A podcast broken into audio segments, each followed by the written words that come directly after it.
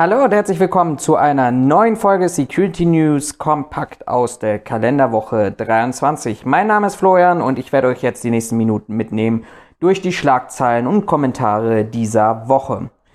Beginnen möchte ich mit dem Thema, was uns letztendlich seit, ach, ich weiß nicht wie lange beschäftigt, seit Februar, seitdem es die ersten Corona-Eindämmungsverordnungen gegeben hat, wo es darum ging, für den Einzelhandel entsprechende Auflagen umzusetzen und wir als Sicherheitsbranche dafür, ja, missbraucht wurden, würden die einen sagen, die anderen würden sagen, ein neues Geschäftsfeld eröffnet haben, wo es um die Zugangsregulierung im und für den Einzelhandel gegeben hat.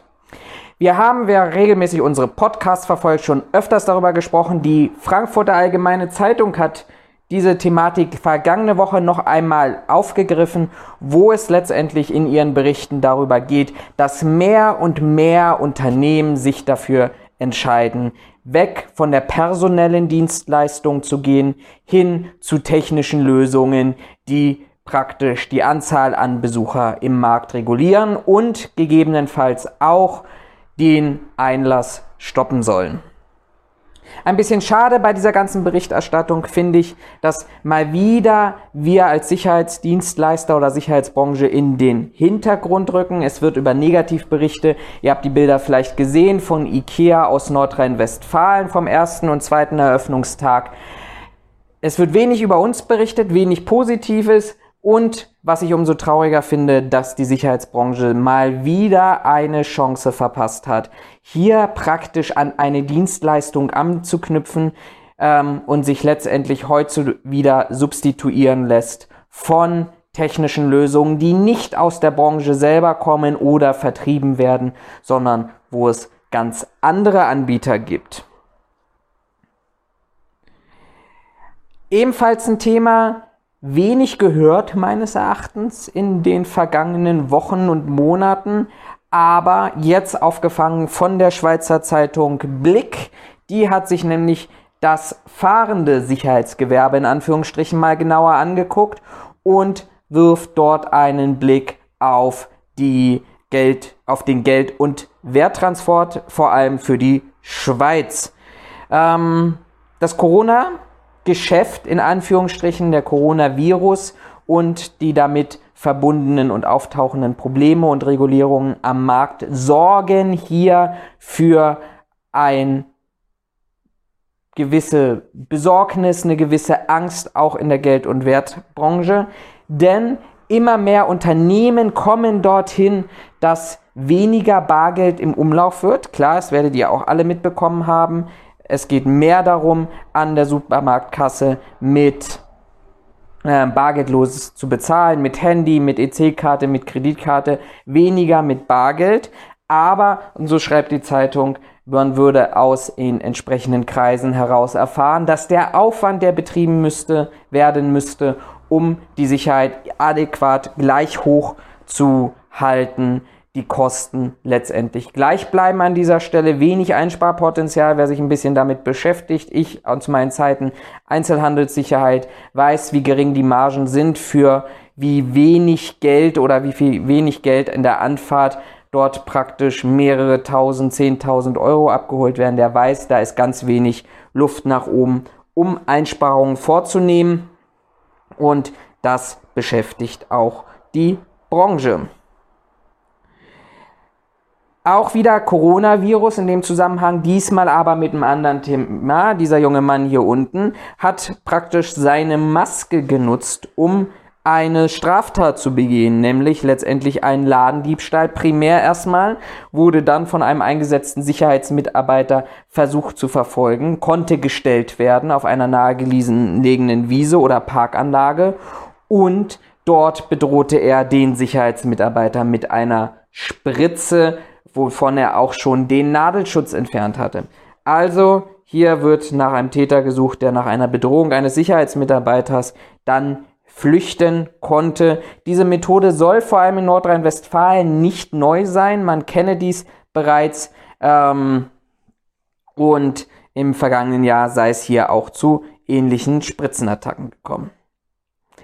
Aus Nürnberg gab es dann am 29.05., also vergangene Woche Freitag dann nochmal eine Information, die dann aber erst am 3. Juni ähm, bekannt wurde, beziehungsweise in einer Pressemeldung publiziert wurde. Hier sind in einer Gemeinschaftsunterkunft im Nürnberger Süden vier Sicherheitsmitarbeiter verletzt worden. Diese wollten eine Streitigkeit schlichten ähm, und wurden bei dem Versuch, diese Kontrahenten zu trennen, verletzt. Ähm, körperlich attackiert von 20 weiteren Bewohnern. Ähm, die Verletzungen, Gott sei Dank, nur leicht ähm, mussten aber entsprechend medizinisch versorgt werden. An dieser Stelle, bevor es wieder in dieses, die bösen Unterkunftsbewohner, Flüchtlinge, die bösen Sicherheitsmitarbeiter.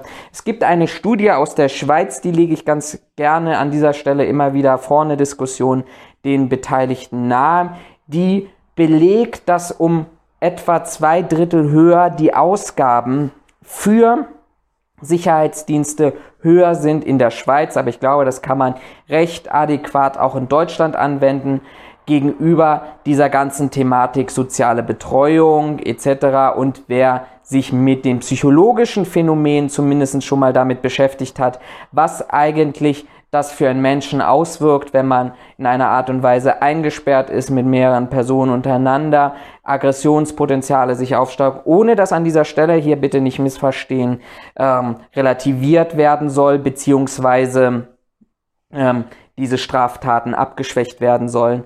Das soll an dieser Stelle nicht sein. Aber der weiß, wie wichtig soziale Betreuung ist. Und wenn man dann die Verteilung zwischen sozialer Betreuung und Sicherheit ein Drittel, zwei Drittel ist, dann gestaltet sich das aus meiner Sicht zumindest extrem kompliziert. Extrem kompliziert, ein schöner Übergang auch für uns an dieser Stelle. Die Zahlen potenzieller rechtsextremer Terroristen sind vergangene Woche ähm, veröffentlicht worden, aber tatsächlich nur für Anbeginn des Jahres 2020 und hier die erschreckende Zahl, dass tatsächlich seit Jahresbeginn 13 Rechtsextremisten zusätzlich zu den bereits über 60 existierenden Gefährdern hinzugezählt wurden. Die gesamte Branche, die zumindest gewaltbereit ist, also wahrscheinlich unter dem Level eines klassischen Einstufung eines Gefährders, liegt so bei 15.000, sagen da Experten. Ähm, ich glaube, das ist eine Thematik, wo wir allgemein nicht, dass wir hier wieder so in Whataboutism übergehen, ja, aber die Linken und die Rechten da nehmen.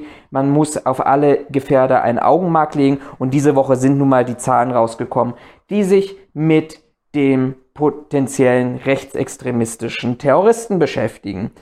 Ganz gefährliche Statistik aus meiner Sicht. Wir sehen das auch immer häufiger, gefühlt immer häufiger meines Erachtens ähm, beispielsweise an den Fällen mit der Täterstellung, die wir jetzt aus Nordrhein-Westfalen, äh, nicht aus Nordrhein-Westfalen, aus Bayern hatten, mit dem Angriff auf die türkischen Geschäfte, aber eben auch NSU 2.0, Nordkreuz, ähm, Bestrebungen, Verknüpfungen von Vereinen etc. Alles aus meiner Sicht extrem, extrem gefährlich.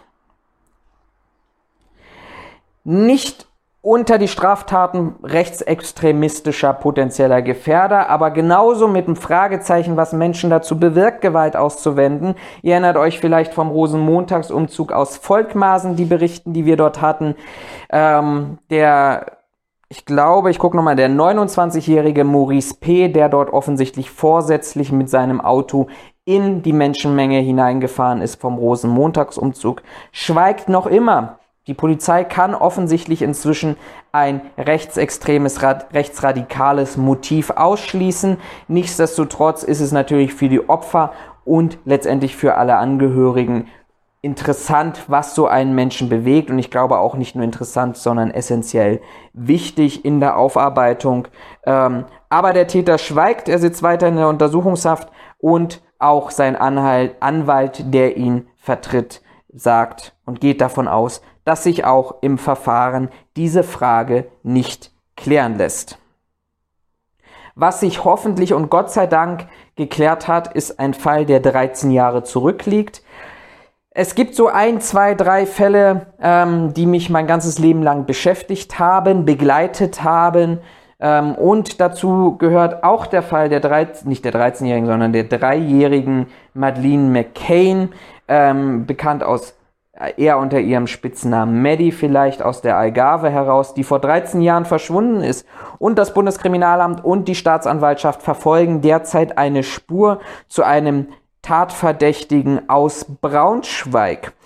Dieser Täter ist ähm, bereits mehrfach bekannt, auch wegen sexuellen Missbrauchs von Kindern, lebte von 1995 bis 2007 ähm, mehr oder weniger dauerhaft an der Algarve, dort wo Maddie verschwunden ist, ähm, und ging gewissen Gelegenheitsjobs nach, aber auch genauso ähm, Straftaten wie Hoteleinbruch. Dort hat man offensichtlich eine Verbindung gefunden, die leider nach Deutschland findet, führt, nicht findet, sondern führt, ähm, aber möglicherweise endlich zur Aufklärung des Falls führt.